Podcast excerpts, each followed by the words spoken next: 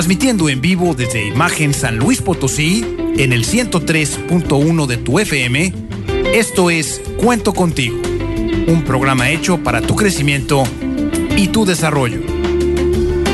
Entrevistas, comentarios y consejos de expertos invitados que ofrecen puntos de vista claros, sencillos y enfocados a tu bienestar. Te invitamos a que a partir de este momento te comuniques con nosotros, nos des tu punto de vista y si lo prefieres, platiques con nosotros al aire. Y queda con ustedes, aquí en Cuento Contigo, la señora Nena Torres.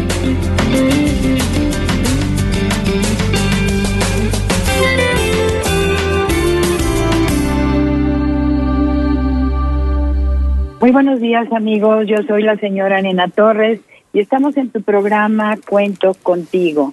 Muchísimas gracias por permitirnos entrar a sus hogares. Pues tenemos como invitada el día de hoy pues a la doctora, a la psicóloga Liliana Arbeláez Naranjo. Ella está en Colombia. ¿En qué parte de Colombia estás, Liliana? Nena, muy buenos días para ti bueno, muchas gracias también a tu programa por permitirme conectar con toda su audiencia. En este momento estoy en Medellín, Colombia. Muy bien, pues muchísimas gracias por aceptar nuestra invitación. Pues vamos a, iniciar nuestro programa. Liliana Arbeláez Naranjo, ella está en Medellín, Colombia, y nos está haciendo el favor de estar aquí para ustedes, amigos. Les voy a decir quién es ella. Ella es psicóloga, ella es terapeuta, ella es consteladora familiar, y es autora del libro Raíces, el inicio de todo. Pues a mí me encantó tu perfil, Liliana, a la hora que estábamos viendo este para este programa. Me gustó muchísimo y le pedí a Rodolfo que te buscara y gracias a que Rodolfo es muy eficaz, pues pudimos este localizarte. Entonces, pues primero les vamos a hacer una pregunta a nuestros amigos que nos escuchan pues en todas partes del mundo. Me imagino que tú les dijiste a tus amigos que te escucharan allá en Colombia. Claro que sí, nena. La publicidad está en todas mis redes, eh, todas en Instagram, en Facebook, en todas las redes compartimos eh, pues eh, la posibilidad de conectarse con esta emisión y de compartir un poco estas reflexiones sobre las constelaciones con ustedes. Muy bien, pues muchísimas gracias. Mira, nosotros les hacemos normalmente preguntas a nuestros amigos para que participen, o sea, de cualquier parte de donde te encuentres, amigo, puedes participar con nosotros y preguntarle a Liliana Arbeláez Naranjo respecto al tema que tenemos el día de hoy. Entonces la pregunta que yo tengo, Liliana, a ver qué te parece es, pues primero que nos digas qué son las constelaciones familiares. Y luego, para nuestros amigos sería, ¿pueden las constelaciones ayudarnos a ver ¿Por qué situaciones dolorosas como conflictos, adicciones, enfermedades se repiten y se repiten, no solo en mi experiencia personal, sino en, el, en un sistema familiar? ¿Qué te parece la pregunta para, nuestros, para nuestro auditorio? Pues me parece muy bien, porque precisamente de eso se trata eh, el tema que vamos a tratar hoy. Las constelaciones nos, nos permiten ver cuáles son los patrones que estamos repitiendo en nuestros ancestros. Muy bien, pues entonces platícanos, ¿qué son las constelaciones familiares? Bueno, nena, mira, las constelaciones familiares llegaron a mi vida hace ya más de uh, siete, ocho años. Llegaron primero de una manera muy personal. Yo estaba eh, resolviendo asuntos personales. Como terapeuta soy, digamos, muy cuidadosa también con mi propio mundo, con mis propias relaciones y estaba adelantando un proceso de conocimiento frente a asuntos míos personales y llegaron las constelaciones y llegaron y cambiaron mi vida completamente, ¿cierto? Entonces me sumergí a ellas primero desde lo de la vivencia personal. Luego, cuando vi lo que generaron en mi vida, yo decidí formarme en las constelaciones. ¿Y por qué les cuento esto? Porque en un primer momento, quien se adentra a una vivencia de constelación no comprende muy bien qué son las constelaciones. O sea, a mí me costó entender porque es un asunto que se experimenta.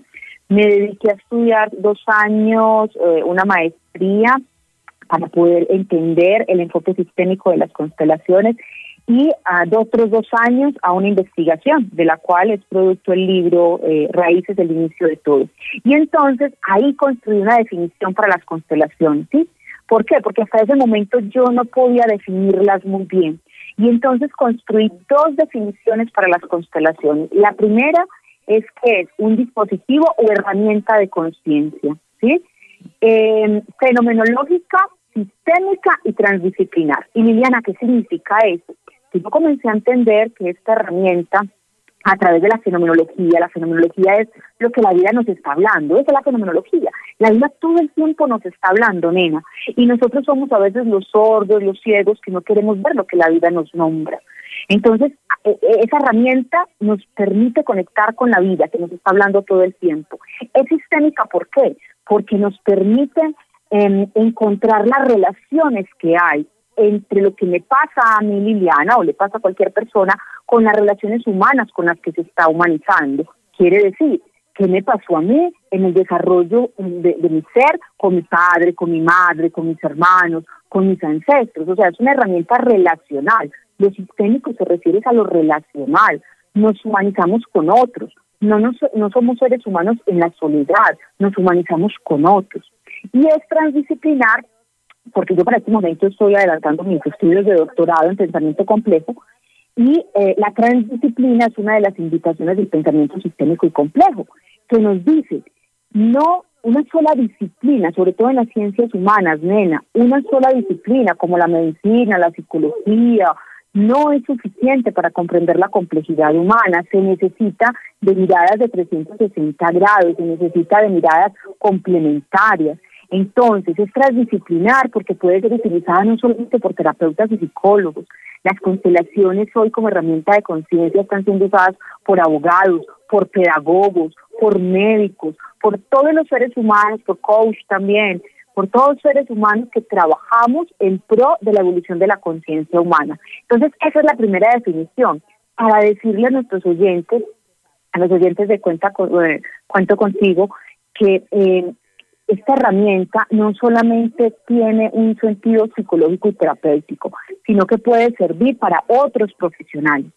Pero ya la segunda definición que también la van a encontrar en mi libro, que sí es propiamente para los psicólogos o terapeutas, es que es un dispositivo psicoterapéutico, fenomenológico y sistémico. ¿Y qué quiere decir eso? Que cuando yo además quiero conocerme, transformarme, cuando yo reconozco esos patrones, que heredé de mamá, de papá, de mis ancestros y que son inconscientes, y yo los puedo ver, yo puedo comenzar a generar procesos de transformación. Eso es lo psicoterapéutico. Inclusive podríamos decir psicoespiritual también, ¿cierto? Podríamos decir que es una, es una, una herramienta que nos permite eh, conocer la profundidad de nuestro ser y transformarlo. Dejo hasta ahí para seguir conversando. Muy bien, Liliana, pues muchísimas gracias. Entonces, te voy a hacer la pregunta que le estamos haciendo a nuestros amigos, porque estuvimos muy elevadas, nos tenemos que bajar tantito para que todos podamos entender de lo que tú nos estás hablando, porque es una cosa hermosísima y maravillosa todo lo que estuve viendo respecto a cómo tú la manejas, porque no todos los profesionales en, en constelaciones lo hacen como tú. Y tú veo que eres muy honesta, muy, muy, muy profesional. Entonces, te quiero preguntar, lo que le pasa a una familia, o sea, mm. los, los sucesos que, le que están sucediendo en una familia, como pérdidas, alguien que está constantemente sufriendo pérdidas, ya sea de seres humanos o de trabajo o de otras cosas, conflictos, adicciones, enfermedades, se están repitiendo y repitiendo constantemente, no solo en la experiencia personal, sino en el sistema. Sí. Entonces, mira, nena, esas primeras definiciones que les doy es un poco las definiciones, digamos, académicas y racionales. Ahorita vamos a bajarlo, vamos a bajarlo a la, a la cotidianidad, ¿cierto? ¿Cómo sucede eso? Entonces, cuando, cuando un niño nace en una familia, una nueva generación nace, ese niño no llega en ceros, no llega siendo una fábula rasa, no llega... Yo, yo, hago mucha analogía, nena, con, con, con los sistemas, con, con un, un, celular, con un computador. Llegamos como con programas básicos, ¿cierto? Para, para ser humanos. ¿Y de dónde nos vienen esas programaciones que son las creencias de nuestros ancestros?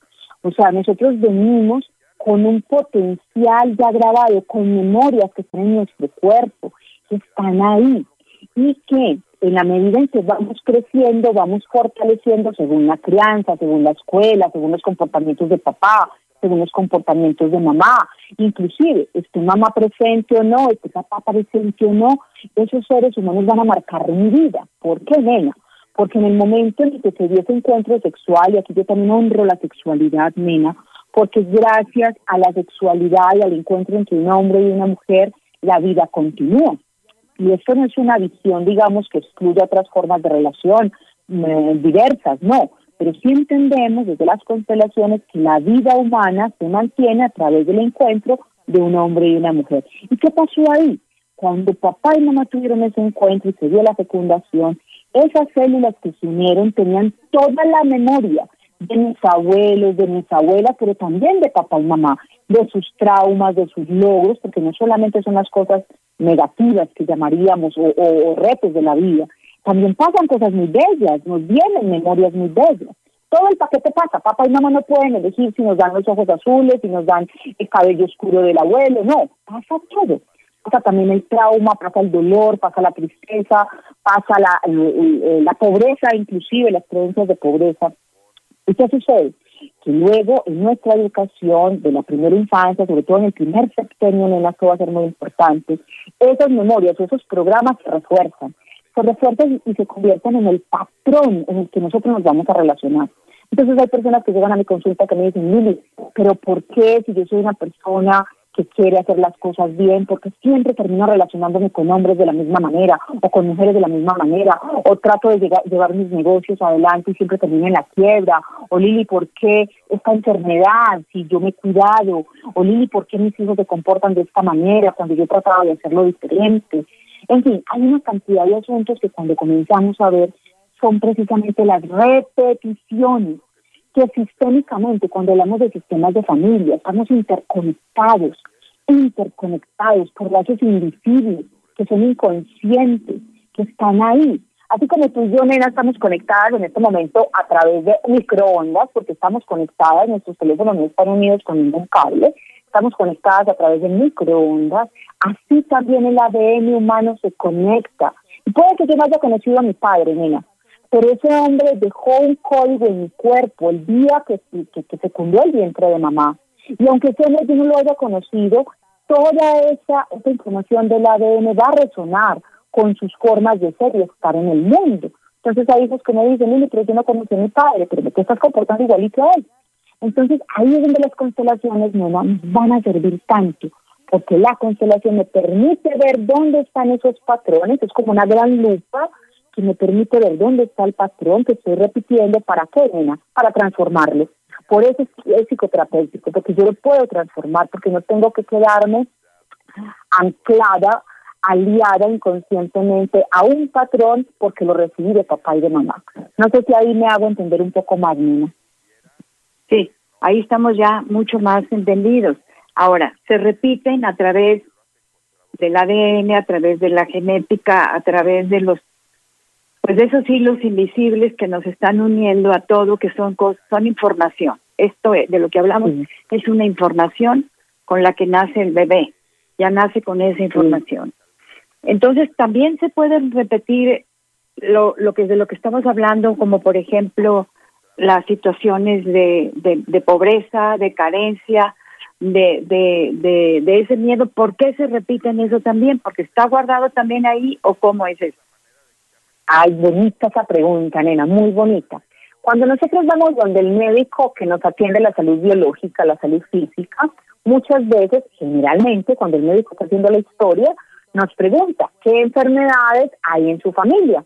Y esa pregunta nosotros la conocemos y, la, comprendemos. Nadie se pone como, eh, nadie piensa que es algo extraño.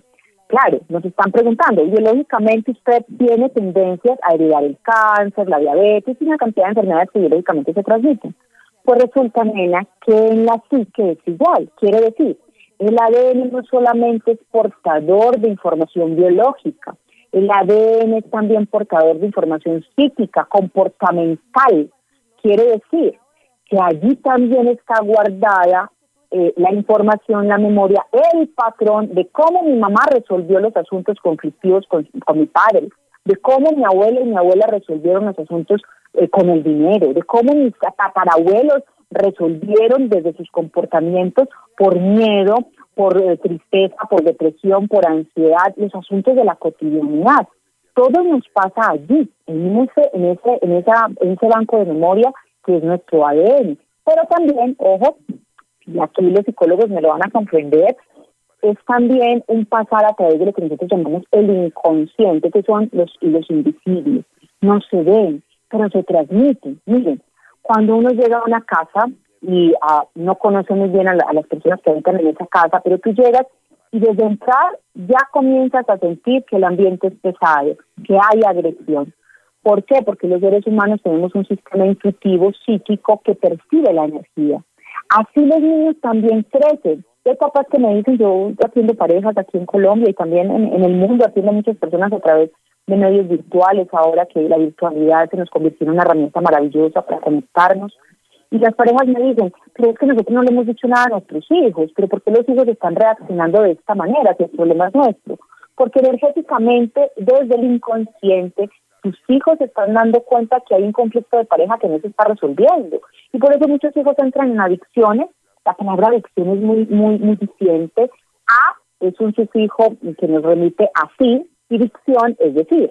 Entonces, la adicción es, es sin decir, cosas sin decir. Muchos chicos llegan a la adicción por la vía de aquellas cosas que no se han dicho en la familia, porque se está transmitiendo inconscientemente. Así como les digo, cuando llegas a un lugar y tú comienzas a sentir esas tensiones y esos conflictos, de alguna manera ese, ese lazo invisible está transmitiendo toda la información. Entonces tenemos dos mecanismos de transmisión, el ADN, pero también los lazos invisibles de los que estamos hablando. Muy bien, qué interesante es lo que nos estás diciendo. Entonces, también puede esta herramienta, también sirve para elaborar los duelos y las pérdidas, ahora que estamos teniendo, pues con esta situación del COVID, pérdidas y pérdidas de personas y pérdidas de dinero y pérdidas de trabajo y pérdidas de situaciones de situaciones este donde antes estaba mejor ahora estoy peor no tengo que cómo vemos eso cómo lo ve la constelación familiar claro las constelaciones siempre van a mirar lo ancestral porque van a decir quien no conoce su historia está condenado a repetirla cierto entonces desde ahí las constelaciones nos van a decir miremos hacia atrás Miremos en la familia de cada uno, cómo han resuelto las crisis, porque esta es una crisis de humanidad, Nina. Una crisis, la palabra crisis, los orientales nos enseñaron que la crisis también es una oportunidad, ¿cierto? Es una oportunidad para transformarnos. Y tú puedes elegir si la crisis te desborda y, te, desestructura, eh, te deja sin herramientas, o si aprovechas la crisis para transformarte.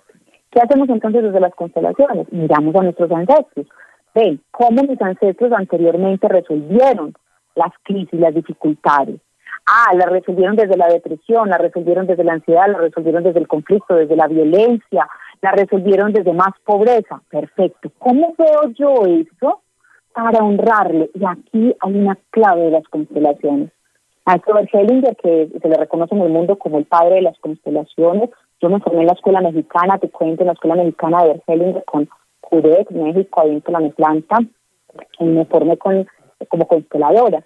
Y Hellinger eh, eh, siempre dijo, eh, el amor es el que nos permite ver ese, ese pasado de nuestros ancestros, honrarlo, quiere decir no criticarlo, no aliarnos con ellos, decir, abuela, yo como tú voy a resolver esto de la depresión, abuela, yo como tú voy a resolver esto desde no encontrarle más sentido a la vida. No, es cómo ves tú qué pudo hacer la abuela con los recursos que tenía y ahora en este aquí, en este ahora. Y ahí también hay una cosa maravillosa de las constelaciones. Las constelaciones no nos dejan la mirada en el pasado, las constelaciones nos llevan a mirar nuestro pasado como familia y como humanidad para ver aquí y ahora qué podemos transformar nosotros, aquí y ahora. Hay un ejercicio muy bello que yo quiero invitar a que hagamos todos los que estamos en este encuentro, en este día, eh, si podemos ver la luz y la sombra de papá y de mamá, las cosas bonitas de papá, las cosas bellas de papá, los valores de papá, Y podemos ver también a papá completo dándonos cuenta y a mamá que ah, tiene cosas negativas, que nos dolieron, por ejemplo, en la infancia. Fue un papá agresivo, fue un papá ausente, fue un papá alcohólico, fue una madre agresiva. Y si puedo ver eso y me doy cuenta cuánto me dolió a mí, cuánto me dolió como hija, entonces, ¿dónde está la clave de las constelaciones? Pues mira eso, honra eso. Papá y mamá no pudieron hacer más porque fue lo que recibieron. Pero ahora tú que lo ves, ¿cómo lo vas a transformar para tus hijos? ¿Cómo lo vas a transformar para las nuevas generaciones? ¿Cómo vas a transformar la amargura? ¿Cómo vas a transformar la depresión? ¿Cómo vas a transformar la, mentalidad de pobreza? ¿Cómo lo vas a hacer aquí ahora? Y ese es el reto que nos queda en este momento la humanidad, nos está diciendo. Tú sabes que más o menos cada 100 años hay crisis de humanidad porque la Tierra también está evolucionando con nosotros. Y la Tierra también nos dice, bueno, o cambiamos o cambiamos, necesitamos cambiar estas formas de relación. Y hoy más que nunca nos estamos dando cuenta de los niveles de violencia al interior, al interior de las familias, porque estamos 24/7 en teletrabajo, o sea, ya no podemos, ya no tenemos la misma dinámica. Darnos cuenta de esos patrones que antes no habíamos visto o que estábamos, digamos, evadiendo Ahora la vida nos dice, o lo ven o lo ven, y nos damos cuenta que estamos siendo tan agresivos como papá, tan agresivos como mamá, ¿y qué tenemos que hacer? Transformarlo aquí y ahora. Y en eso es lo que las postulaciones nos ayudan. Mira, eso es lo que estás repitiendo y aquí está la posibilidad de transformarlo. No sé si con esto me hago entender. Me gusta que me, que me retroalimentes para saber si me estoy haciendo entender. Sí, sí te estás haciendo entender. Ya nuestros amigos nos van a decir si están, nos están entendiendo o no nos están entendiendo, pero yo pienso que sí. Entonces yo te quiero preguntar algo para, así como para, como para que nuestros amigos entiendan esto. La, la constelación estudia, dijéramos, la forma de relacionarnos, no, no al individuo en sí, el que presenta un efecto, un alcohólico, alcoholismos o situaciones este de, de adicción, dijéramos, cosas no dichas. Entonces, es la relación, es en la relación lo que lo que la constelación familiar hace en la radiografía, es en la relación, cómo nos relacionamos con los demás, o cómo es. Bravo. Sí, exacto, por eso es sistémica, porque no solamente va a mirar al individuo, no solamente responsabiliza al individuo, es que tú eres el adicto, o tú eres el que está viviendo las quiebras, o tú eres la mujer que está viviendo repetidamente matrimonios de maltrato. No, o tú eres el hombre que está maltratando también, porque a mi consulta llegan hombres maltratadores que dicen, ven, ¿cómo dejo de hacer esto? Porque no tengo más herramientas. No solamente mira a ese individuo, mira la relación. ¿Por qué? Porque es en la relación donde se activan estos patrones. Es en la relación con el otro donde mis patrones ancestrales se van a activar y por eso no somos tan libres como creemos. La libertad se construye desde la conciencia. Hay gente que me dice, yo hago lo que, discúlpame que lo diga así, así lo decimos aquí, no sé si es una grosería en México, pero ah, yo hago lo que me da la gana y soy libre por eso. Ven, miremos si hacer lo que te da la gana realmente sí es libertad o es un patrón de, re, de, de rebeldía, de grosería, de maltrato, de, de violencia que realmente estás heredando de tus ancestros. Porque si es así, no estás siendo libre, solamente estás repitiendo un patrón, una, una programación. ¿Quién es libre? Quien realmente cuando se enfrenta a la relación con el otro se da cuenta que su programación lo lleva a ser agresivo, tosco, eh, maltratador, eh, distante, qué sé yo, tantos comportamientos que tenemos en las relaciones con los hijos, con la pareja, en el mundo laboral, en el mundo relacional con los amigos. Y cuando yo me doy cuenta de eso, ahí tengo la posibilidad de cambiarlo. Y ahí es donde soy libre. Es ahí donde soy libre, donde puedo cambiar esa programación. O donde también puedo decir, mira, estos valores de mis abuelos son tan hermosos. Lo digo por mí, yo tengo, vengo de familia campesina, aquí del centro de mi país, cafeteros. Ustedes saben que Colombia produce uno de los cafés más ricos del mundo y yo vengo de la zona cafetera. Yo aprendí a cultivar el café con mis abuelos, eh, también a tomármelo, disfrutarlo. Y mis abuelos tenían valores muy bellos también, cosas terribles que, ya ha tocado trabajarlas, pero cosas muy bellas. Entonces las constelaciones también nos permiten ver, nos permiten ver dónde están esos valores que necesitamos continuar cultivando para continuar manteniendo relaciones amorosas, relaciones armónicas. No todo se trata de lo feo. Muy bien. Entonces, se hace dentro de una relación. Esto se trabaja dentro de las relaciones. ¿Cómo puedo yo darme cuenta. Claro, necesito hacer una constelación o simplemente voy viendo mi, mi manera de, relación. Bueno, ahí, mira, hay personas que están tan desconectadas de la vida que no lo ven. La vida les habla todo el tiempo y no lo ven. Recuerden que esto es fenomenológico. Fenomenología, no lo olviden, es, ha sido sencillito ver cómo la vida me está hablando. Entonces, muchas veces la vida nos habla, pero nosotros no lo vemos, no queremos entender. Entonces, estamos en, una, en un matrimonio eh, de 20 años de maltrato y siempre seguimos esperando, el otro va a cambiar, el otro va a cambiar, el otro va a cambiar, pero mira mujer, pero mira hombre cómo te está maltratando. No lo ven, no lo ven. ¿Qué permite una constelación? Conectar al desconectado. Yo digo, las constelaciones nos permiten ver aquello que siempre ha estado ahí, pero que no hemos visto. Es como si nos quitara la ceguera. Las constelaciones es como si nos quitara los velos que nos permiten ver lo que necesitamos reconocer en las relaciones. ¿Para qué? Para dejar de proyectar en el otro y decir, tú eres el maltratador, que tienes que cambiar. No, ahora me doy cuenta, yo también me pongo en situaciones donde permite que me maltraten. Entonces no estoy esperando que el otro deje de ser maltratador, maltratadora, sino que ahora yo me transformo, recojo mi responsabilidad y es necesario abandonar una relación donde yo me estoy poniendo en, digamos, en, situación de riesgo. Todas las consideraciones también me van a devolver la responsabilidad sobre lo que yo necesito transformar. Lo que yo necesito transformar en la relación. Muy bien. Las familias tienen sus formas particulares de, de, de, de relacionarse. Claro que sí. Cada familia es un mundo. Cada familia es un mundo, es un lenguaje. Cada familia construye un lenguaje de relación. Y ahí entender cuál es la forma de relación de mi familia para saber cuáles, mm, con cuáles continúo y con cuáles no.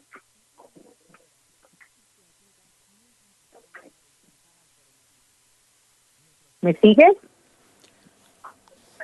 Sí. A ver, me fui, me fui un momentito, como que perdí, un momento. Pero estamos muy bien. Entonces, pero me las familias diciendo que las ah, Es decir, las familias tienen sus formas particulares de relacionarse. Cada familia es un mundo, me decías tú. Cada familia es un mundo. Entonces, ¿cómo podemos nosotros, como familia, como sistema? O sea, ¿qué hace una constelación? Yo voy a una constelación, para sacar una radiografía de un de una manera de relacionarme, eso eso así lo estoy diciendo bien, de una manera de relacionarme con mi sistema familiar o con el mundo o con mi empresa o con o con mi marido, vamos a pensar. Entonces, yo voy a una constelación para que me hagan una radiografía. Y esa radiografía me va a decir a mí qué es lo que está pasando, pero en sí misma la constelación no me lo resuelve.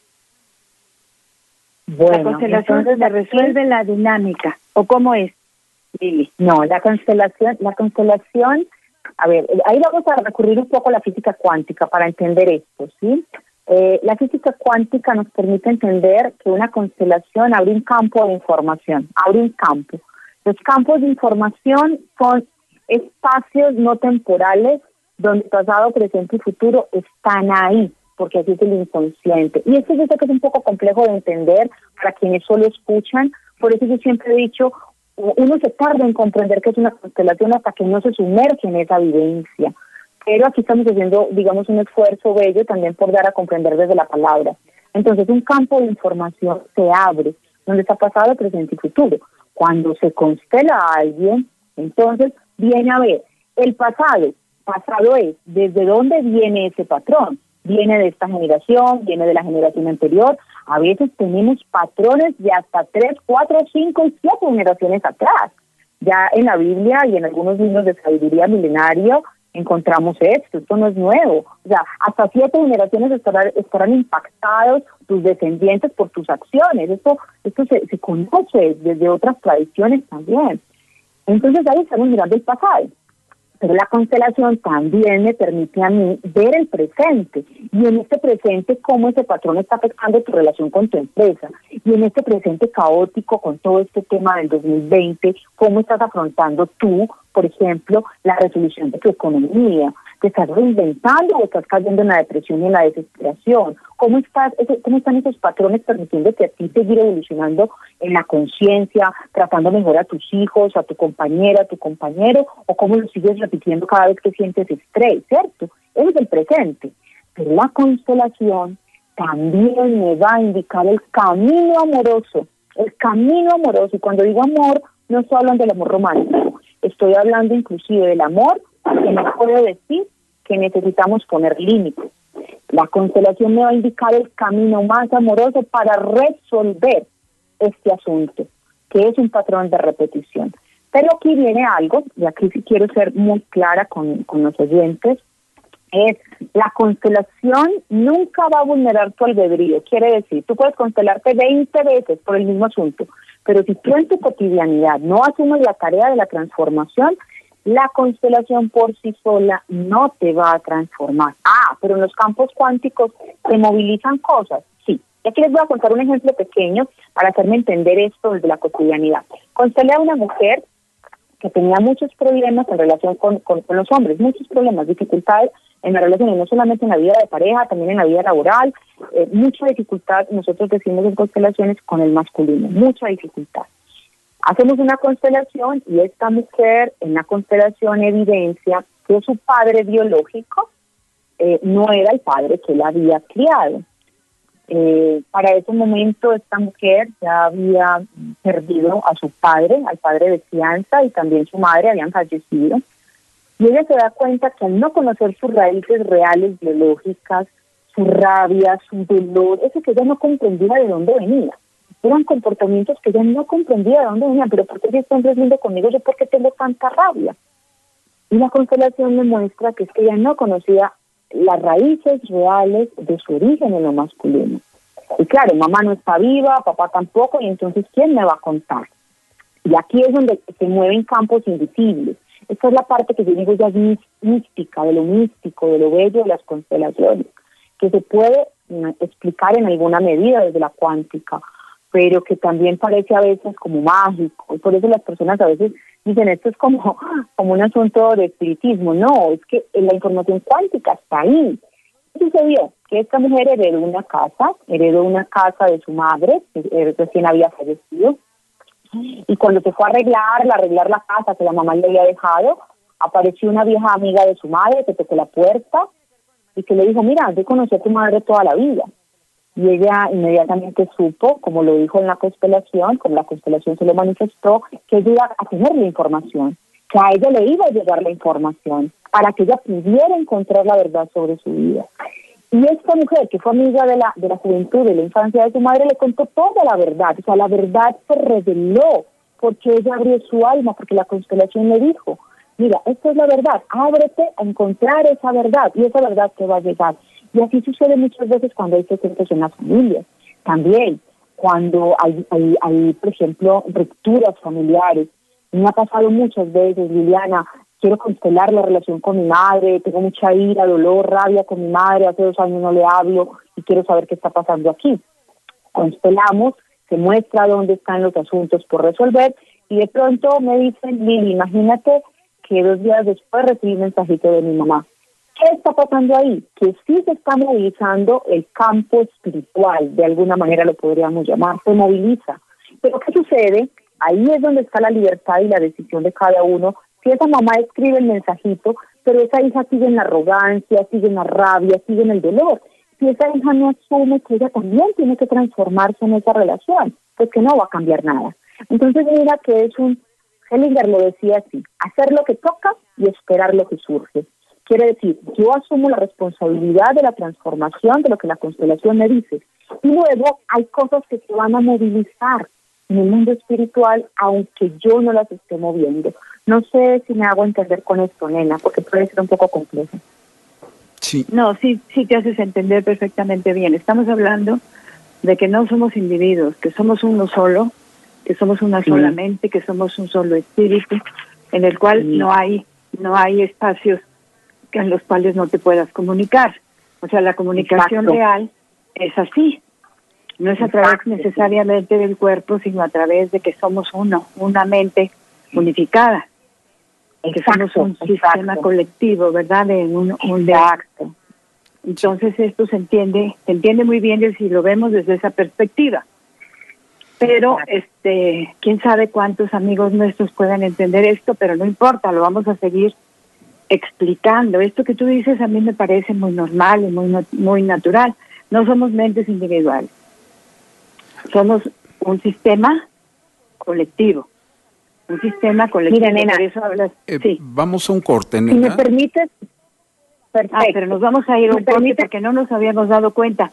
Lili, tenemos que irnos a un corte y a mí ya no me había dado cuenta, como te estaba escuchando tanto, se nos fue el corte. Pues nos vamos a ir un corte, amigos. Estamos en cuento contigo y está con nosotros Lili Arbelay Naranjo. Ella está en Medellín, Colombia, y nos está haciendo el favor de explicarnos una herramienta que nos puede ayudar muchísimo a ver dónde, dónde están nuestros problemas de dinero, de conflictos, de enfermedades, de adicciones o de que estamos viendo en nuestra familia, en nuestro sistema, pues cosas que no nos gustan.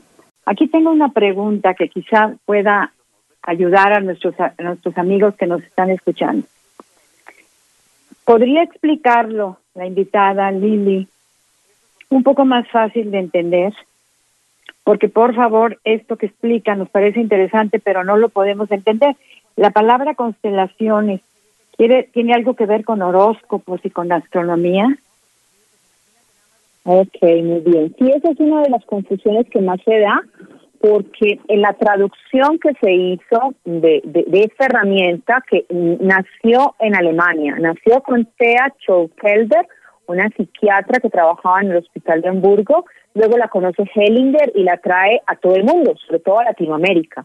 Cuando se hace la traducción, la palabra realmente en alemán quiere decir colocación de la familia. Si fuéramos a hacer una, una traducción literal, sería la colocación de la familia, la colocación que tú haces de tu familia. Cuando yo te digo, por ejemplo, muéstrame cómo es tu familia. Cuando jugamos, por ejemplo, con muñequitos de Playmobil o con cualquier, cualquier tipo de herramienta, yo le digo a las personas que va a constelar, muéstrame cómo es tu familia. Entonces cogen un muñequito para la mamá, un muñequito para los papás y lo ponen de determinada manera.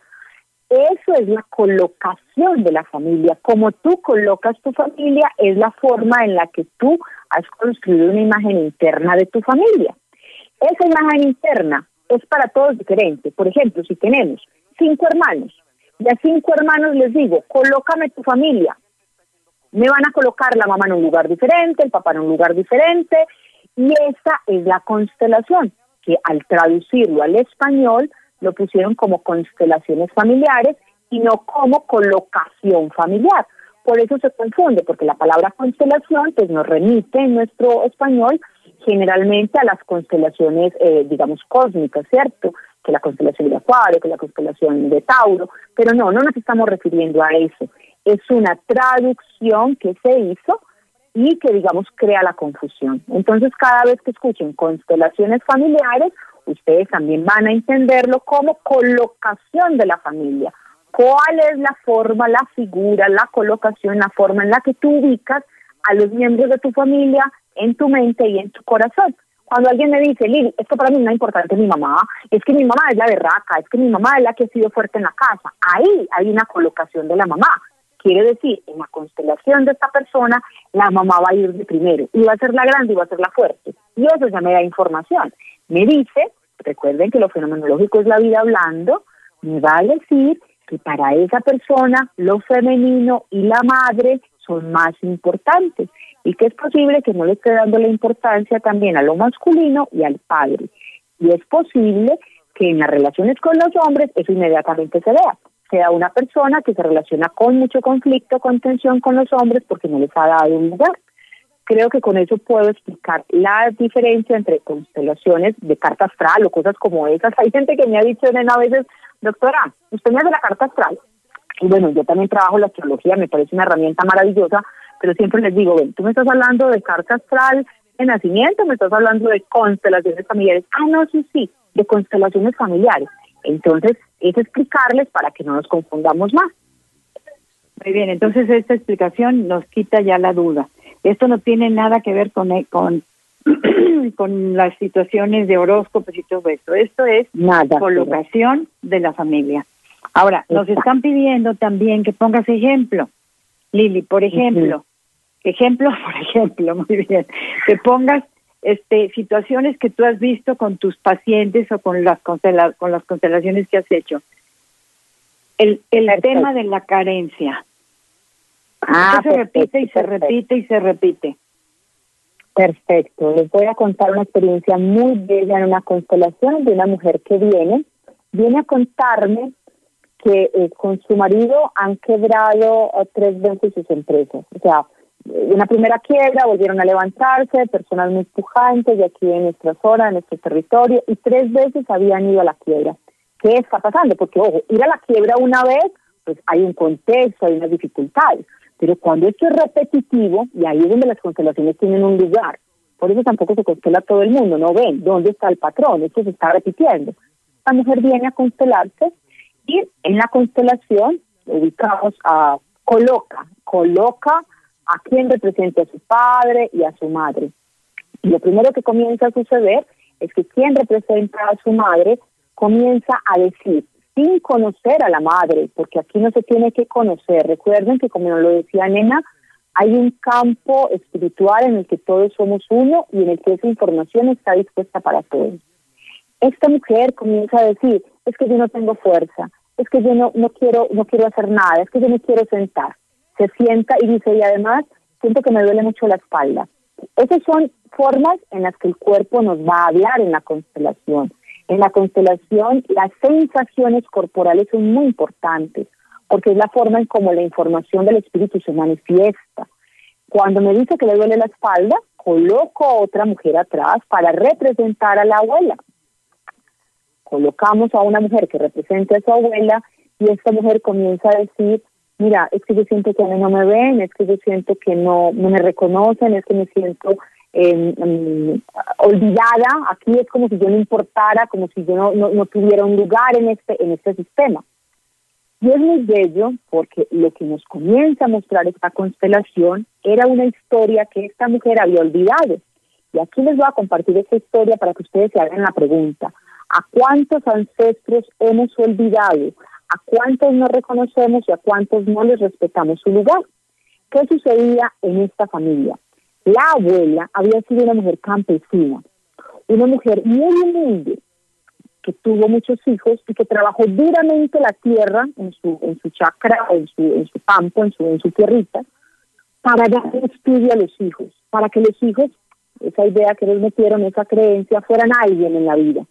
Pero al ella trabajar tanto para que los hijos y las hijas fueran alguien en su vida, mejoraran sus condiciones de vida, ella vivió la pobreza, ella vivió la escasez, ella dejó inclusive de cuidarse. Se murió muy pobre esa abuela, esa abuela murió muy pobre.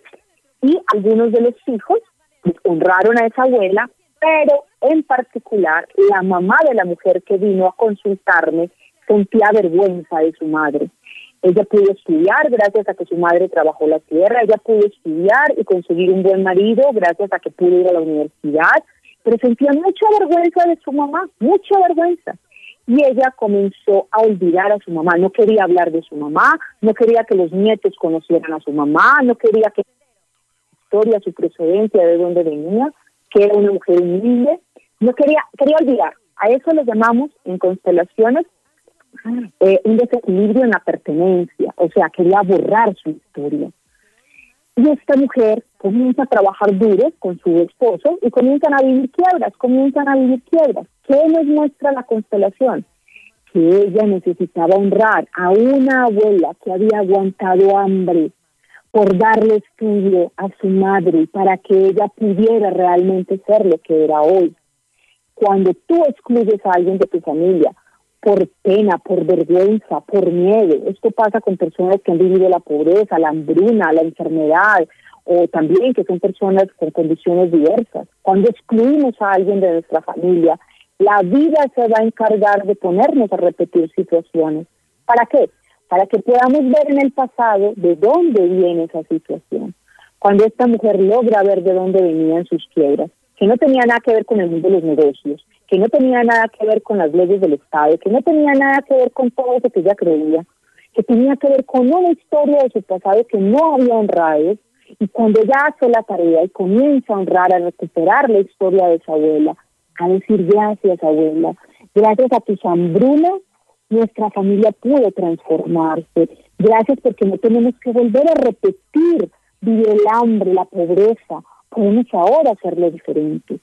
Entonces, tampoco es decir, abuela, entonces yo voy a ser pobre como tú, sino gracias porque tú ya lo viviste. Ahora nosotros podemos transformarlo.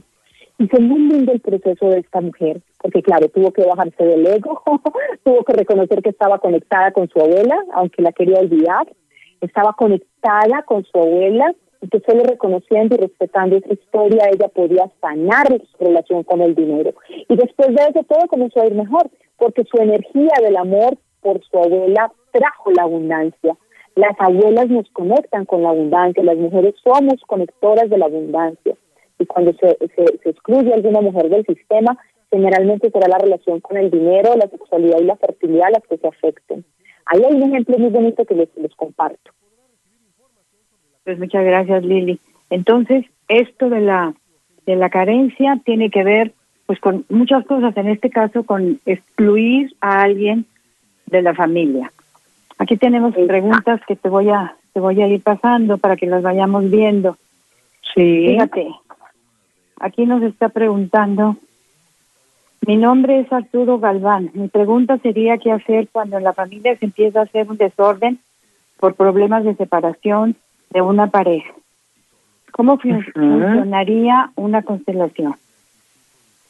Bueno, desórdenes en las parejas o en las familias después de una separación. Vamos a hablar como de algunos desórdenes que se dan, porque hay muchas, esto no pueden tomarlo literal, cada familia lo vive a su manera. Vamos a hablar de algunos ejemplos. Por ejemplo, valga la redundancia, papá y mamá se separan.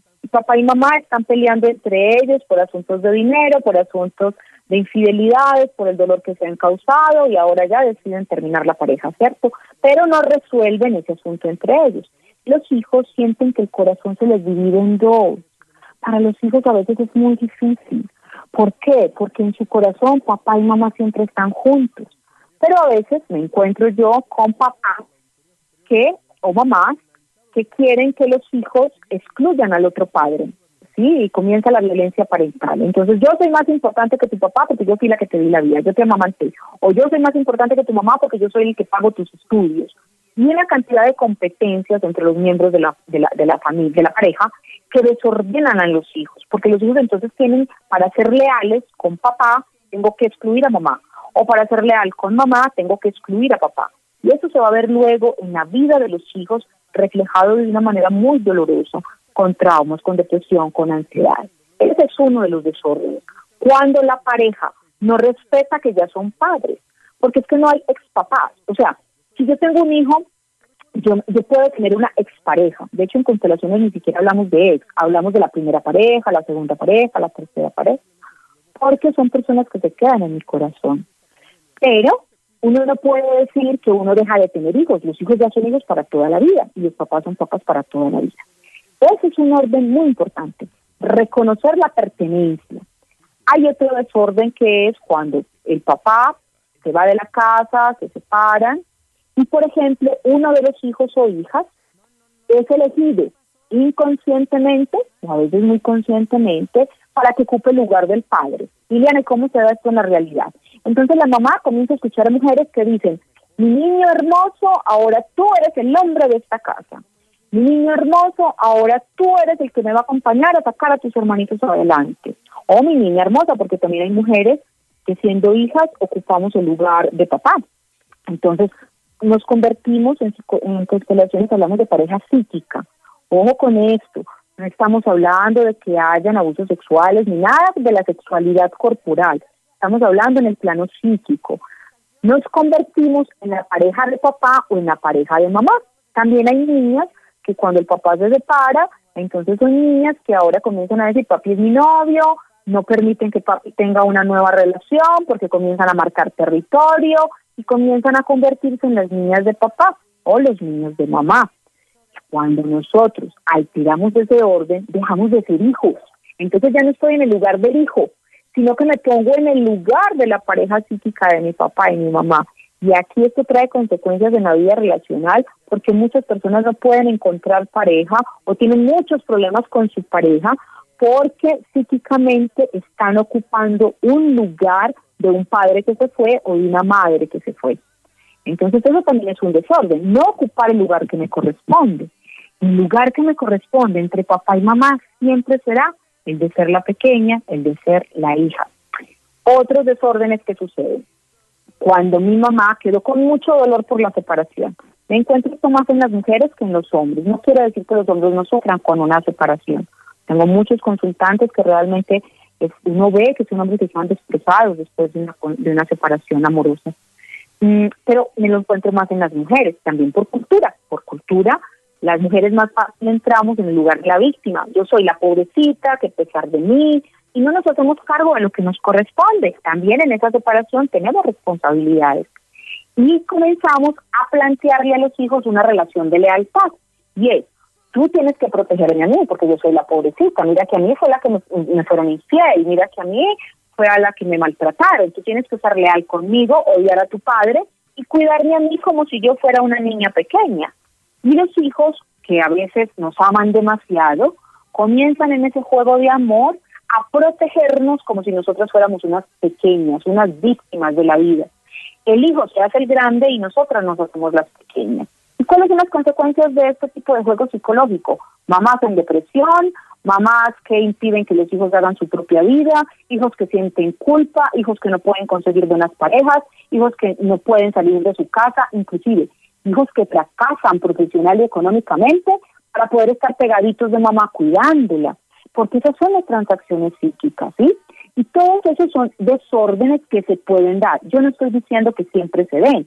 En una pareja sana, sana psíquicamente, que se hace cargo de lo que les corresponde, es posible que una separación no lleve a esto, sino que los hijos comprendan que papá y mamá se separan, pero que los hijos seguirán siendo los hijos y que seguirán teniendo un papá y una mamá aunque la pareja no, no, no esté. Eso es lo más sano.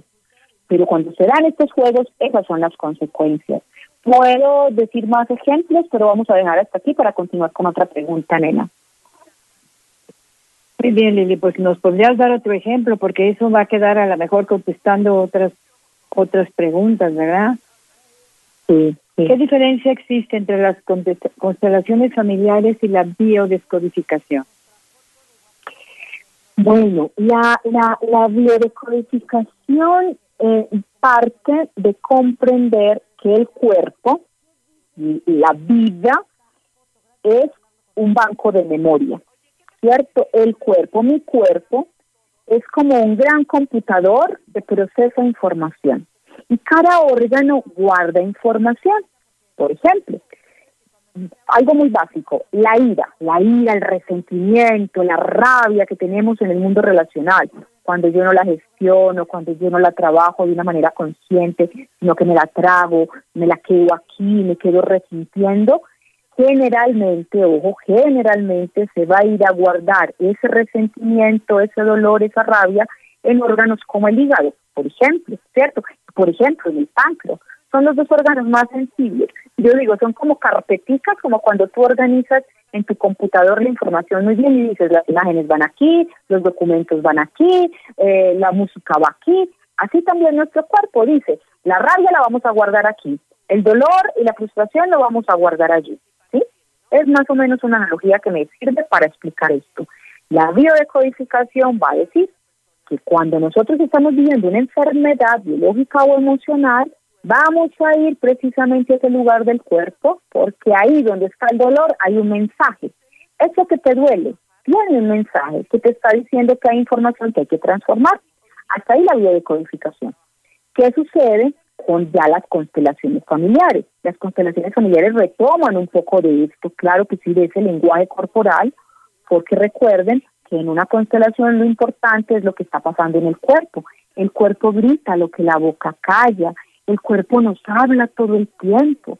Cuando me duele la espalda, el cuerpo me está diciendo. Cuando me duelen las rodillas, el cuerpo me está diciendo. Entonces, ¿cómo utilizamos esta información en las constelaciones?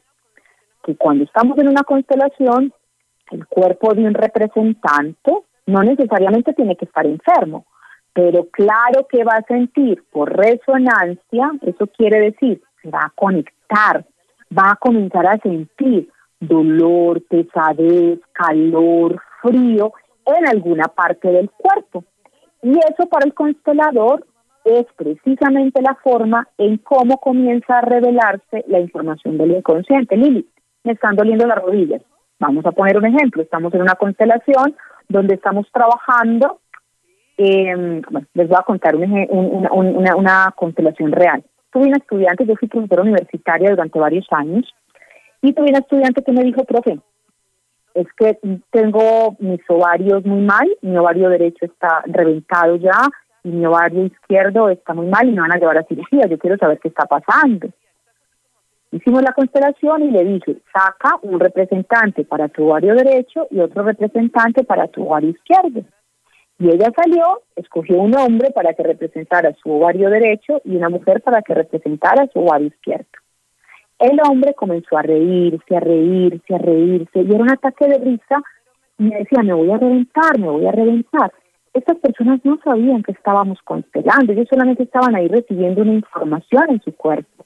Me decían, me voy a reventar, me duele, me voy a reventar. Y le dije, bueno, y comenzó a llorar a la vez. Cuando tú ríes y lloras a la vez. Y le dije, vas a decir esto. Río porque no sé cómo llorar o no me permito llorar. Y cuando este hombre dijo eso, inmediatamente comenzó a llorar y a llorar y a llorar. La persona que estaba siendo constelada al ver esto, comienza a llorar también. Y me le acerco y le digo, ¿qué pasó? ¿Qué te recordó esto? Y me dice, es que así es mi papá.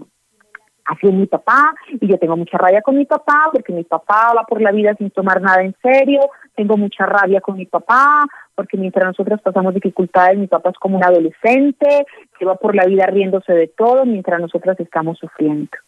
Claro, les voy a contar solo esta partecita para que entendamos esto. La constelación nos mostró que ese representante del ovario izquierdo estaba nombrándonos que ella estaba guardando en su ovario toda la rabia y dolor que tenía con su padre, porque veía a su padre como un niño, como un adolescente, como un ser inmaduro, como un ser que no las acompañaba a resolver los asuntos de la vida. Y todo ese dolor y esa rabia que ella tenía en ese momento con su padre lo estaba depositando en su ovario izquierdo, en su ovario derecho. ¿Y cómo estaba su ovario derecho? Reventándose. Cuando ya miramos toda esa dinámica, no es que ella no haya tenido que hacerse la cirugía, el ovario derecho ya estaba dañado, pero se pudo salvar el ovario izquierdo porque pudo también resolver el asunto con mamá. Entonces, todo este ejemplo y esta narración para decirles, sí se diferencian, porque la biodecodificación no necesariamente utiliza todas las herramientas de la constelación, pero se encuentran en que tienen claro que el cuerpo guarda toda la información de nuestro mundo relacional y de nuestro mundo emocional. Esa es la respuesta que les puedo dar. No sé si con eso soy clara, nena. Sí, muy bien. Aquí nos está preguntando Graciela, ¿cómo funciona una constelación familiar?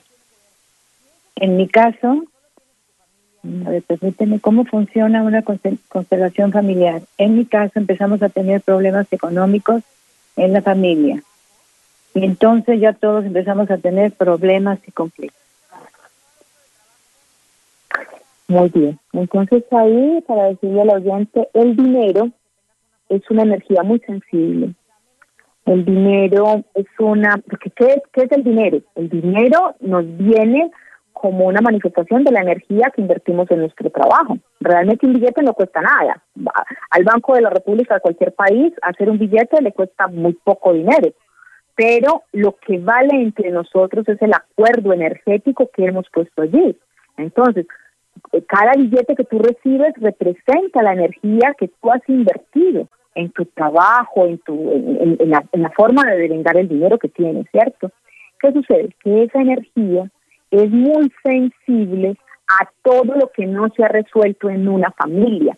Y muchas veces la única forma que la vida encuentra de hablarnos es tocándonos donde más nos duele. Y si somos una familia que le ha dado más importancia a lo material, que no quiere decir que no sea importante, pero cuando yo pongo lo material por encima, no cuido las relaciones, no cuido los afectos, no generamos sistemas de solidaridad, no nos reconocemos todos como uno, sino que cada uno resuelva como pueda, cuando no estamos ahí también transformando esas, esas herencias recibidas que son a veces tan dolorosas, sino que seguimos repitiendo, la vida a veces nos toca por donde más nos duele, y a veces por donde más nos duele es por el dinero, por lo material. Entonces viene y nos lleva a una crisis de dinero, a una crisis económica, para que comencemos a decir, mira, es que también hay riqueza en otros lugares, también hay riqueza en el abrazo, también hay riqueza en que no nos sentamos a conversar, por ejemplo, a compartir una cena.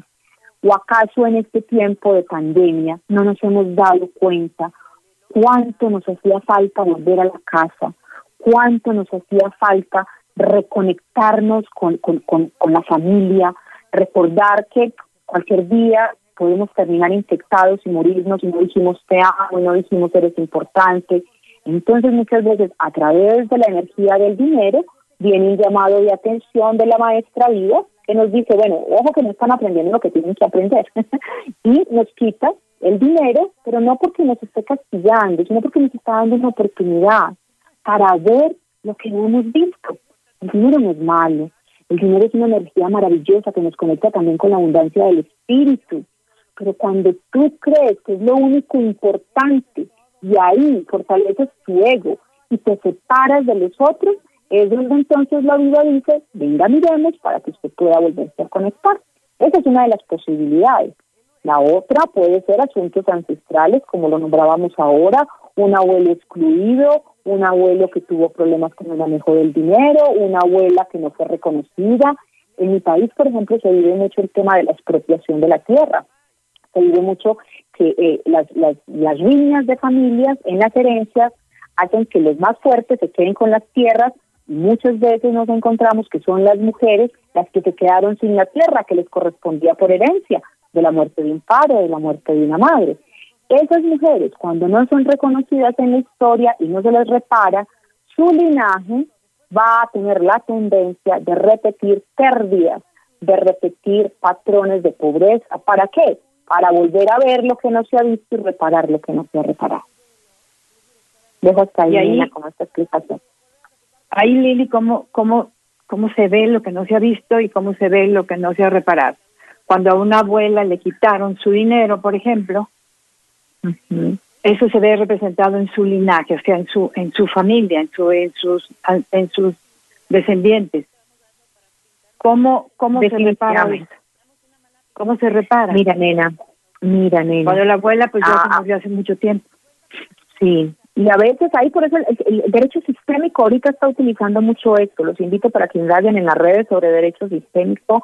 En España hay mucho avance, en, Brasil también hay mucho avance en esto del derecho sistémico, porque es poder comprender qué asuntos de injusticias, de desequilibrios, más que injusticias, desequilibrios, ¿cierto? Desequilibrios se generaron en el pasado para mirar cómo lo reparamos ahora a veces es posible. Ahora nada menos estoy acompañando a alguien eh, que está en un asunto jurídico buscando el equilibrio, el, respeto por lo que le corresponde a todos los hijos, porque todos tienen derecho. Todos los hijos tienen derecho.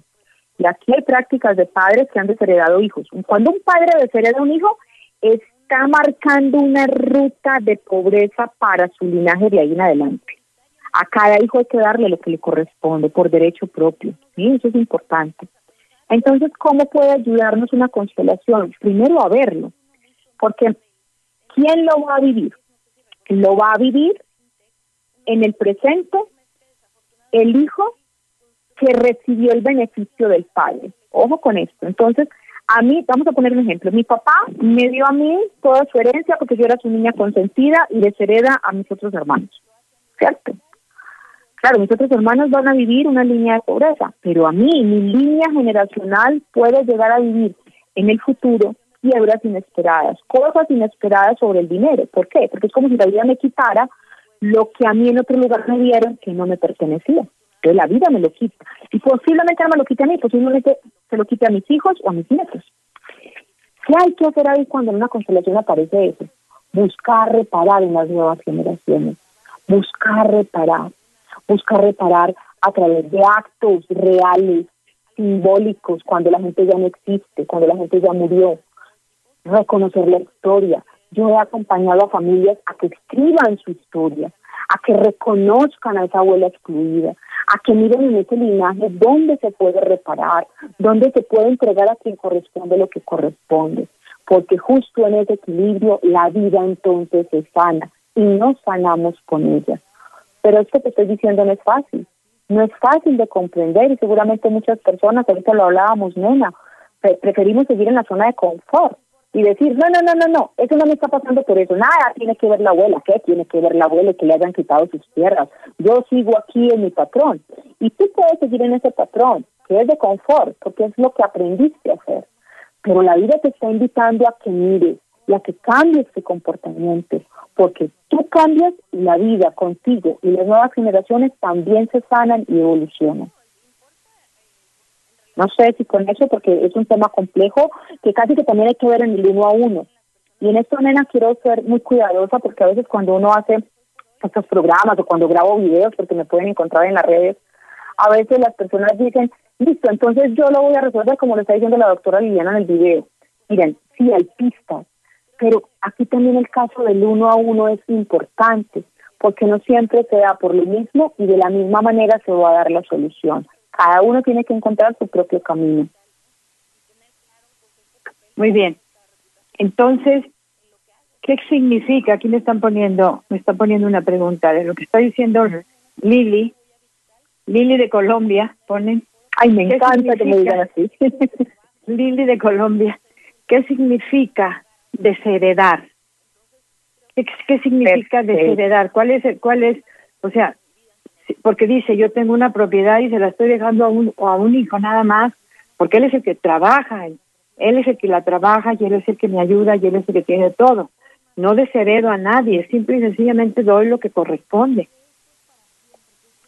Vale, ahí hay que ser muy cuidadosos. Miren, esta pregunta es muy linda porque nos permite ver que es el caso a caso, no para todos igual, ¿cierto? Entonces, aquí de qué se trata? de que cuando un hijo es el único que se dedica a cuidar a la madre, a cuidar la tierra de la madre, y esa madre dice, por herencia te corresponde, ¿cierto? Porque tú fuiste quien estuviste a mi lado, porque tú eres quien ha cuidado la tierra, te corresponde. Eso me suena muy bonito, pero le quiero decir a quien nos está escuchando que en el alma de los otros hijos hay dolor. Y esto se lo digo no porque no porque venga de mí, es que la vida me lo ha mostrado y a tantos consteladores, yo, yo, yo no soy la más vieja en constelaciones, yo tengo maestros que llevan años, 25, 30 años constelando. Las constelaciones están en el mundo de los años 40 realmente. Y son años viendo cómo se comporta el alma humana y el alma de las familias. Entonces ahí, mamá, usted que está viendo eso, ¿qué tal si reúnes a tus hijos y haces una distribución donde no desheredes completamente a los otros? Desheredar es dejar de darle a los otros los que les corresponde. ¿Y qué tal si divides por porcentajes y no sencillamente te lo das todo a uno solo?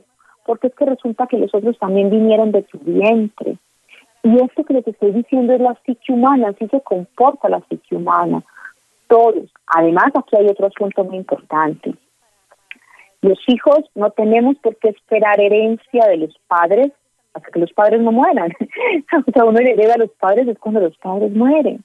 Cuando el padre está vivo, lo que es del padre es su fruto de su trabajo, sigue siendo de él.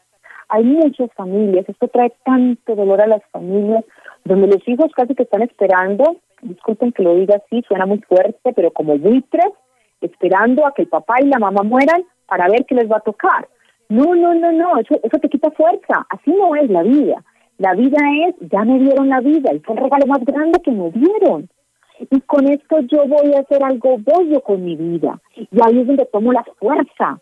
Pero cuando yo estoy esperando que mi padre y mi madre mueran para tener algo, yo pierdo fuerza en la vida. Y puede que sí me toque la herencia, pero luego la pierdo fácilmente. ¿Por qué? Porque no tengo fuerza para cuidarla. Entonces, eso son los dos lados. Ni los hijos esperando que los padres se mueran para tener algo, sino construyendo lo que les corresponde, y los padres siendo muy equitativos. Equitativos no necesariamente es igual, pero sí muy equitativos a la hora de entregar lo que quieren dejar. ¿Por qué? Porque eso va a traer riñas.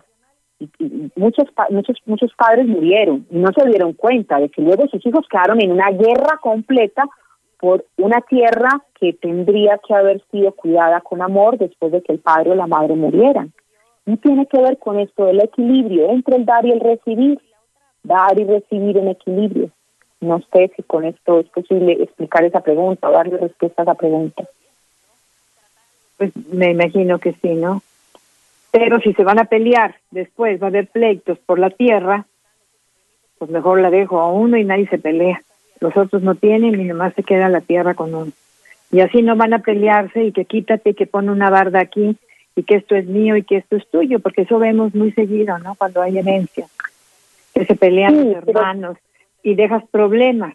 Y el chiste es no dejar problemas. Sí, pero aquí hay un asunto muy importante, nena, y es que em, eh, finalmente uh, los hijos siempre están esperando que los padres los miren. Ahora, esto que yo estoy diciendo y respondiendo no tiene que convertirse en dogma, ni, ni eso es la única verdad, no. Cada ser humano asume sus decisiones. Eso también en constelaciones lo tenemos muy claro. Cada ser humano asume sus decisiones. Yo solamente estoy explicando un fenómeno que generación tras generación hemos visto cómo se comporta. Pero aquí quien está haciendo la pregunta es completamente libre, libre de tomar la decisión que quiera.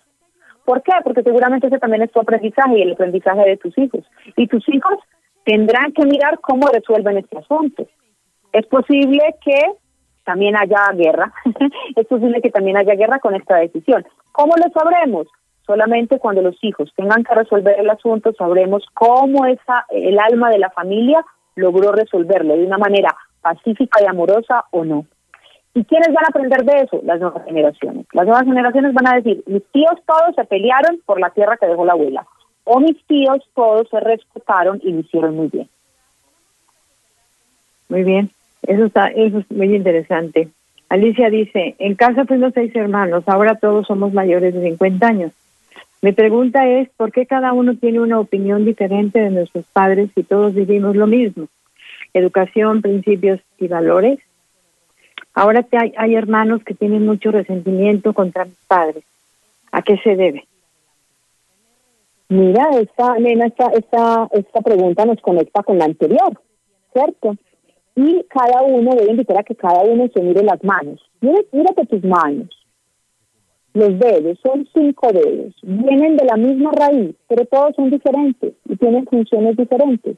Así son las familias. Las familias vienen de la misma raíz, papá y mamá, aunque algunos tienen papás diferentes, ¿cierto? Hay familias donde es la misma mamá y tres papás diferentes, pero vamos a hablar entonces de que, de que venimos de la misma raíz. Y cada dedito es diferente, porque cada dedito tiene una función diferente. Cada hijo tiene una perspectiva diferente, ¿por qué? Porque nació en un momento diferente. Es diferente ser la primogénita o el primogénito, la relación que las madres y los padres construyen con su primogénito es muy diferente a la que construyen con el segundo, con el tercero, con el cuarto y con el quinto. El primogénito generalmente tiene mucha responsabilidad. Espiritualmente los primogénitos son los que abren caminos, son los que tienen que pasar muchas cosas, la inexperiencia de los padres frente a la maternidad, los que tienen que pasar a veces dificultades. Los segundos, ya papá y mamá están más entrenados, pero ¿qué pasa con el segundo? Cuando nace el segundo, el primero se siente un poco desplazado, ya no se siente visto, ya no se siente reconocida. Eh, el, segundo entonces va a sentir que es muy pequeñito, que no tiene tanta fuerza como el grande. Y cada lugar, o sea, cada lugar que te ocupas en tu familia, te va a dar una perspectiva completamente diferente de papá y de mamá. Ahora, las mamás siempre dicen, yo amo a mis hijos a todos por igual. No, no es así.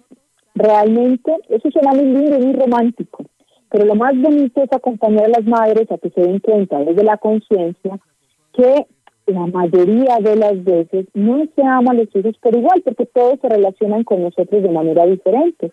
Está el que es distante, está el que apapacha, está el que es pelietas, está el que es rebelde, está la oveja negra, está el que hace todo lo que la mamá quiere, ¿ven? Y todas esas formas de relación van a constituir una forma diferente de nombrar a la mamá. Yo he acompañado familias hasta de ocho hijos y cuando constelamos a cada uno, cada uno tiene una constelación diferente, como si fuera una mamá diferente. Son ocho mamás y no es la misma mamá, pero la relación fue diferente con cada hijo. Muy bien, pues eso es, la relación es la que, la que marca la diferencia, ¿no? Hoy dice, ¿qué tan recomendable es o en qué momento debe uno hacer una constelación? ¿Es solo si tiene alguna situación? Muy bien. Esa también es una pregunta muy importante. Gracias, Alvita, por, por, por nombrarla. Porque hay personas que creen que cualquier cosa se puede constelar. Sí y no. ¿Cómo que sí? Sí, las constelaciones como un dispositivo terapéutico de conciencia nos permiten ver cualquier cosa que esté pasando en la dinámica relacional de una familia y en el inconsciente de una familia o en lo que nosotros llamamos el campo. No lo permite. Pero en el caso de Leonardo Veláez y de los consteladores que hemos sido formados con ética, porque aquí también voy a nombrar la ética, hay consteladores que no están, digamos, constelando cualquier cosa y la relación ahí es un poco más con el dinero. Cuando nosotros, cuando yo fui formada en la escuela de Bergelinger, hubo un aprendizaje muy importante y es, no se constela por curiosidad, uno no abre una constelación en un campo o el inconsciente de una familia porque alguien quiere curiosear. Quiero saber qué, no. Quiero saber qué pasa, no. Constelamos cuando hay situaciones, le llamamos de vida o muerte, o situaciones de crisis, donde no se ve. ¿Por qué? Porque hay personas, por ejemplo, que llegan a mi consulta, que tienen mucha facilidad para comprender, fácilmente comprenden lo que les está pasando, porque son personas que ya aprendieron a hablar con la vida, que ya aprendieron a escuchar los mensajes de la vida. Cuando tú estás abierto a la vida, a escuchar lo que la vida te está diciendo por todos lados de múltiples maneras, de pronto no necesitas una constelación. Pero cuando estamos tan cerraditos y decimos, es que no veo, yo he tenido que constelar asuntos, siendo terapeuta, hay cosas que no veo, porque eso no tiene que ver con la inteligencia, eso tiene que ver con algunos aspectos que están en nuestra sombra, en nuestra parte oscura, que nos da tanto miedo ver, que a veces nos resistimos a ver. Yo he tenido que considerar secretos de mi familia, asuntos muy dolorosos de la vida, por ejemplo, de pareja, para poder verlos, porque de otra manera no pude comprenderlos. Cuando digo, pero es que yo hago y hago y no comprendo, yo he hecho estas cosas y no logro salir. Justo ahí es donde las constelaciones vienen a ayudarnos. Yo hago la analogía como cuando tenemos un dolor de cabeza y vamos donde el médico, médico general, y el médico nos dice, bueno, te voy a mandar una primera receta. El médico inmediatamente no nos manda un encefalograma, no, nos manda una receta, mirar a ver cómo nos va con el primer medicamento. Me tomo el medicamento, no me funcionó, vuelvo donde el médico y me dice, bueno, vamos a ir a una radiografía, a ver qué está pasando un poco con tu cabeza. Me manda una radiografía que de pronto no muestra mucho. Y luego dice, bueno, ahora sí, vámonos a un examen profundo, porque esto no se soluciona ni, sabemos qué es. Nos vamos a ir a un examen profundo que es un encefalograma. La constelación es como un encefalograma profundo del inconsciente y de las relaciones familiares. Y vamos a ver dónde está esto, porque no se solucionó de otra manera.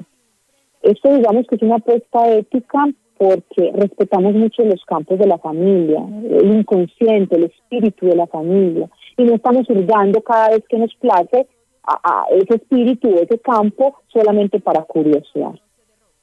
Dejo hasta ahí la respuesta. Muy bien, muy clara, muy clara. Fíjate, vamos a tener que irnos ahorita a, una, a un corte, pero nos vamos a ir con esta pregunta. ¿Qué te parece, Pablo dice, participé en terapia de grupo. Hicimos un ejercicio similar a lo que está exponiendo la invitada. Cuando me tocó interactuar con una persona que representaba a mi papá, al final del ejercicio me di cuenta que elegía a una persona con discapacidad auditiva. Mi papá padeció toda su vida discapacidad auditiva. Esto me impactó mucho. ¿Qué opinión me puede dar la especialista para interpretar o asimilar esto?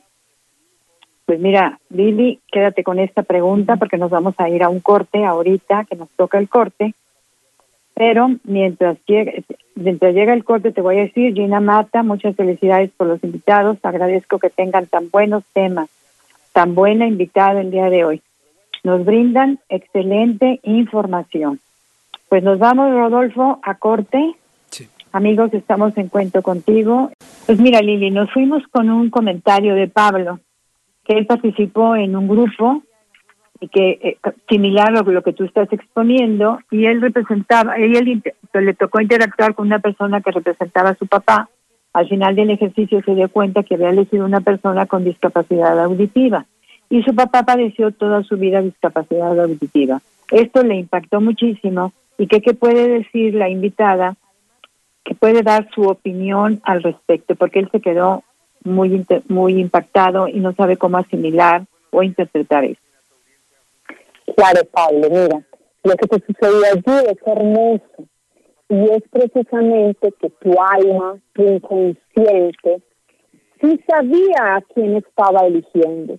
La mente racional a veces es muy corta y no logra entender cosas, pero nuestro corazón, nuestra intuición, nuestro inconsciente, nuestra alma, que son precisamente esos aspectos que son sutiles en nosotros, que son espirituales, para nombrarlo es una palabra más conocida para todos, sí sabe. Y, y cuando te, te dirigías a elegir a ese hombre, era tu alma la que te estaba diciendo, este hombre con su dificultad auditiva, este hombre puede representar muy bien la experiencia de tu padre. Y por eso es que nos sorprendemos y parece mágico, pero es porque nosotros nos hemos desconectado, la educación que hemos recibido nos desconectó de la capacidad intuitiva de conocer. Eso está en todos nosotros, no solamente es de unos cuantos, de unos iluminados, de los gurús, no, no, no. Todos los seres humanos tenemos esa cualidad del espíritu, de conocer aquello que aparentemente ante los ojos está oculto. Entonces, Pablo, eso fue lo que pasó allí. Cuando tú te dispusiste en ese ejercicio, pudo haber sido de constelaciones, pudo haber sido de psicodrama, pudo haber sido de teatro. Lo primero, hay muchas técnicas que parten de la, del mismo principio de buscar representantes, ¿cierto? Cuando tú te dirigiste, tu cuerpo, tu cuerpo sabía a dónde tenía que ir. Y esto es muy bonito porque hay personas que me dicen, Liliana, después de que yo elegí a esa persona para que representara a mi mamá, me di cuenta que se reía igual a mi mamá, que se paraba igual a mi mamá, cómo esa persona lo sabía. No, esa persona no lo sabía. Lo sabía tu alma que la eligió para que te mostrara como un espejo la experiencia de tu mamá y pudieras ver con amor, Pablo, lo que tu papá vivía desde esa dificultad auditiva, lo que tu papá vivía en ese lugar de ser padre. Es muy lindo, esto es hermoso, todos somos uno, estamos interconectados y por eso cuando tú sanas, yo también sano. Claro, así es, muy bien. Como siempre, muy buen programa, felicidades, María Eugenia. Alberto, Alberto nos dice, ¿en qué nos beneficia y en qué nos afecta conocer nuestro código genético? Opina que no conocer nuestra conexión o constelación familiar en cierta forma nos convierte en ignorantes. En cuanto a estímulos inconscientes, que nos hacen reaccionar sin conocimiento de causa por desconocer el efecto constelación familiar. A ver, ¿qué dices al respecto? ¿Cómo es que se llama el oyente? ¿Cuál es el nombre de él? Alberto. Alberto, bueno, Alberto, mira, lo primero es que necesitamos desde la humildad, porque el ego cree que todo lo sabe. El ego cree que porque ya tiene muchos títulos, porque estamos en niveles de doctorado y todo eso, ya todo lo sabemos. No, Humberto. Lo primero es un reconocimiento humilde de que el universo de las relaciones familiares y las relaciones en todo, en toda su extensión es muy vasto y que de ello conocemos poco. Entonces, en ese sentido, todos somos ignorantes, o sea, generalmente es poco lo que conocemos. Tú conoces de unas cosas, yo conozco de otras, pero juntos ignoramos muchas otras. Entonces, es reconocer que sí, que ignoramos. La palabra ignorancia no es peyorativa, la, la, la, palabra ignorancia es yo desconozco. Eso es lo primero. Lo segundo es, frente a, a, no conocer mi historia, mis ancestros, mi árbol genealógico, que el ADN. Yo he hablado de ADN para decir dónde se guarda la información, pero aquí lo importante es conocer mi árbol genealógico dice Jodorowsky, también mexicano, creo que es cierto, es Jodorowsky mexicano, dice que tener un árbol genealógico y no conocerlo es como tener un baúl con un tesoro y no abrirlo, porque allí también hay cosas maravillosas. Entonces, conocer mi árbol genealógico, es decir, venga, yo de dónde vengo, quiénes, quiénes fueron los que me dieron vida, Y aquí les voy a invitar a todos a que hagamos este ejercicio cortico. Tú te vas a parar, vas a respirar profundamente y vas a imaginar que detrás de tu hombro derecho está tu papá. Lo hayas conocido o no lo hayas conocido, ahí te vas a imaginar que está la energía de tu padre. Detrás de tu hombro izquierdo está tu madre. Y detrás de ellos tus abuelos. Y detrás de ellos tus bisabuelos. Y detrás de ellos tus tatarabuelos. Y aquí entonces hagámonos esta pregunta. ¿Cuántas personas se han tenido que encontrar en la historia para que yo ahora esté aquí en la vida? ¿Cuántos seres humanos tuvieron que encontrarse, más allá de si se amaban, si no se amaban, pero se encontraron y cumplieron esa cita sagrada para pasar la vida, que llegó hasta mí ahora? Y entonces cuando yo volteo hacia atrás y veo toda esa cantidad de seres hacia atrás, como si fueran dos grandes alas de, de vida que llegan hasta mí, me doy cuenta que sí desconozco muchas cosas y que si yo no miro hacia atrás para conocer esta historia, es muy posible que yo esté aquí repitiendo asuntos que ya vivieron atrás y que si yo los conozco y los comprendo, puedo liberarme de esa cadena ancestral, de esa lealtad y cambiar mi vida ahora. Entonces, la pregunta es, ¿cuánto nos puede ayudar y cuánto no? Primero es, siempre nos va a ayudar. Nos va a ayudar si miramos para honrar, respetar y transformar. No nos va a ayudar si yo miro para quedarme criticando. Si yo miro para mirar quiénes son las personas en mi familia que fueron excluidas por cualquier razón, eh, por enfermedades, por porque fueron diversas en muchas razones, a nivel sexual, a nivel de comportamiento, en porque fueron pobres. Si yo me quedo ahí estancado mirando mi árbol para criticar, para resentir, para seguir en el dolor, pues no me va a servir. Sí voy a ampliar mi mirada y voy a ser más consciente, pero no me va a servir. Pero si yo miro para respetar y para decir, ok, abuelos, abuelas, ustedes lo hicieron de esa manera, está bien, lo hicieron como pudieron, pero ahora yo lo voy a hacer diferente, reclamo mi sagrado derecho, escuchen bien esta frase, abuelos, abuelas, papá, mamá, gracias por la vida, ustedes lo hicieron como pudieron. Ahora yo reclamo mi sagrado derecho de hacerlo diferente, hacerlo diferente en el amor, hacerlo diferente en la economía, hacerlo diferente en las relaciones laborales, en la empresa. Reclamo mi sagrado derecho. Y las cosas buenas y bellas que me han dejado, pues las sigo cultivando. Entonces, Humberto, Claro que nos va a servir mucho conocer nuestro árbol genealógico, claro que nos va a despertar de la ignorancia, cada uno tiene ignorancias diferentes. Por ejemplo, cuando tenemos secretos, nos van a permitir ver cosas, nos van a permitir reconocer familiares excluidos, nos van a permitir saber dónde es que nos enfermamos. Yo acompañé a una mamá que le dio cáncer de hígado. Y cuando ella comprendió cómo generación tras generación esto se repetía, era cáncer de hígado, cirrosis, y cuando ella logra decirle a sus hijos, ella murió, porque sanarse no siempre es lo que la gente piensa. A veces nos sanamos aunque la enfermedad biológica continúe porque ya está muy dañado y muy deteriorado el cuerpo. Y esta mujer murió, pero antes de morir, ¿saben qué hizo? Liberó a sus hijos. Les dijo, ya comprendí, ya entendí cómo mis ancestros y yo resentimos, odiamos, excluimos, tuvimos odio por muchas personas y eso dañó mi hígado y aunque me hice muchos tratamientos ya no lo pude salvar porque me di cuenta muy tarde. Entonces ella le entregó ese saber a sus hijos y les dijo, los libero del odio, los libero del rencor, no más, a reconciliarse con la vida y con los seres humanos con los que nos relacionamos. Y ahí esa mujer no solamente se murió, se transformó, fue al mundo del espíritu en paz, sino que liberó a las nuevas generaciones. tengo muchas preguntas todavía, entonces vas a tener que ser muy rápida Vale, vale, que Podamos, porque ya nos quedan muy poquitos minutos. Paula pregunta, soy hija adoptiva, ¿se puede a través de las constelaciones familiares sanar y perdonar la huella de abandono? Si no sé quién es y conozco a mi madre biológica. Claro que sí, claro que sí. He tenido la fortuna de acompañar a muchos seres que como tú han vivido la experiencia de tener padres biológicos y padres del corazón. Quiero decir tú tienes raíces más fuertes, porque tienes cuatro papás, dos biológicos que te dieron la vida, y aunque no los hayas conocido y no hayan tenido la fuerza para cuidarte, tuvieron la vida para traerte a la vida. Y luego tuviste dos papás, dos seres o uno, no sé cómo decido, pero que cuidaran tu vida.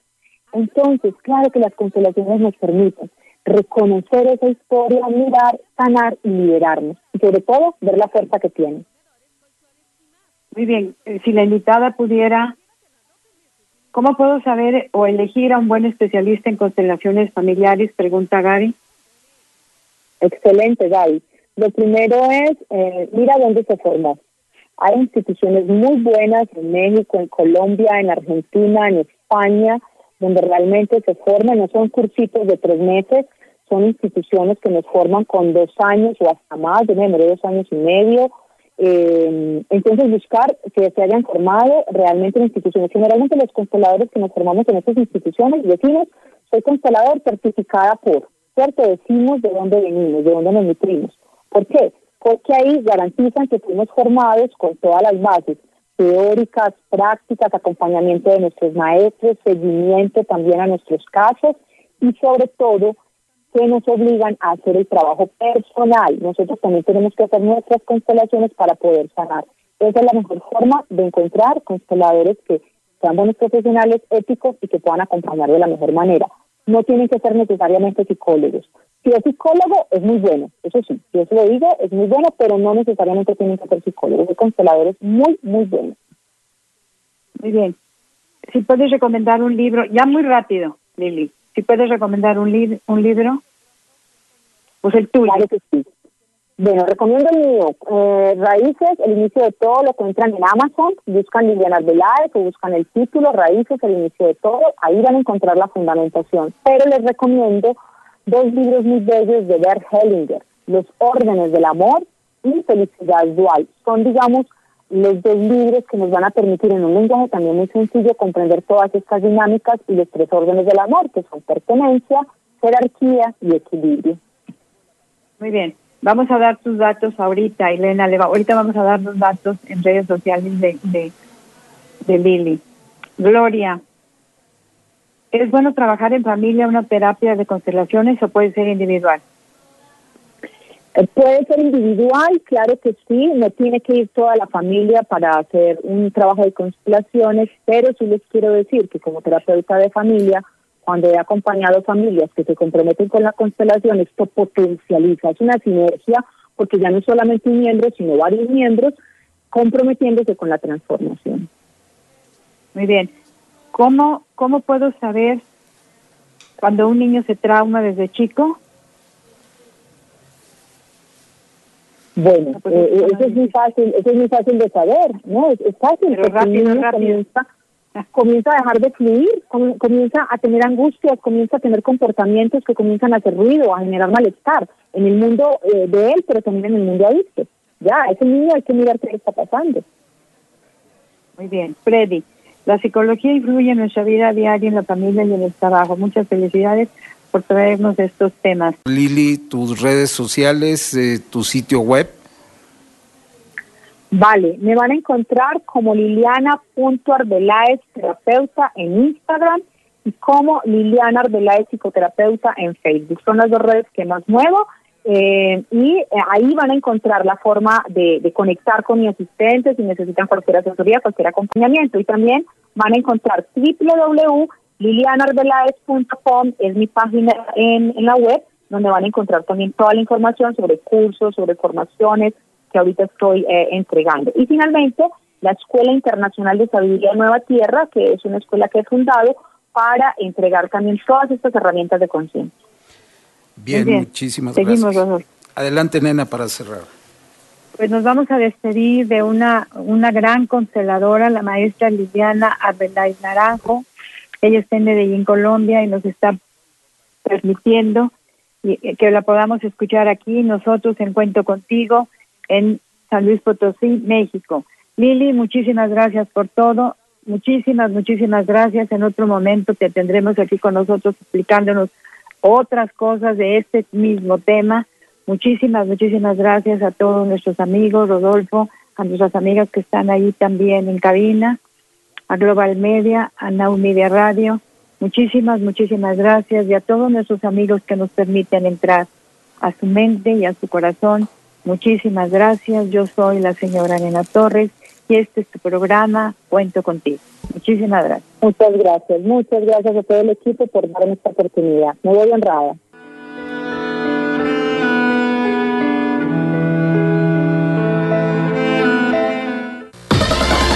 Gracias por acompañarnos. Te esperamos la siguiente semana. Cuento contigo es una producción especial para Global Media Radio.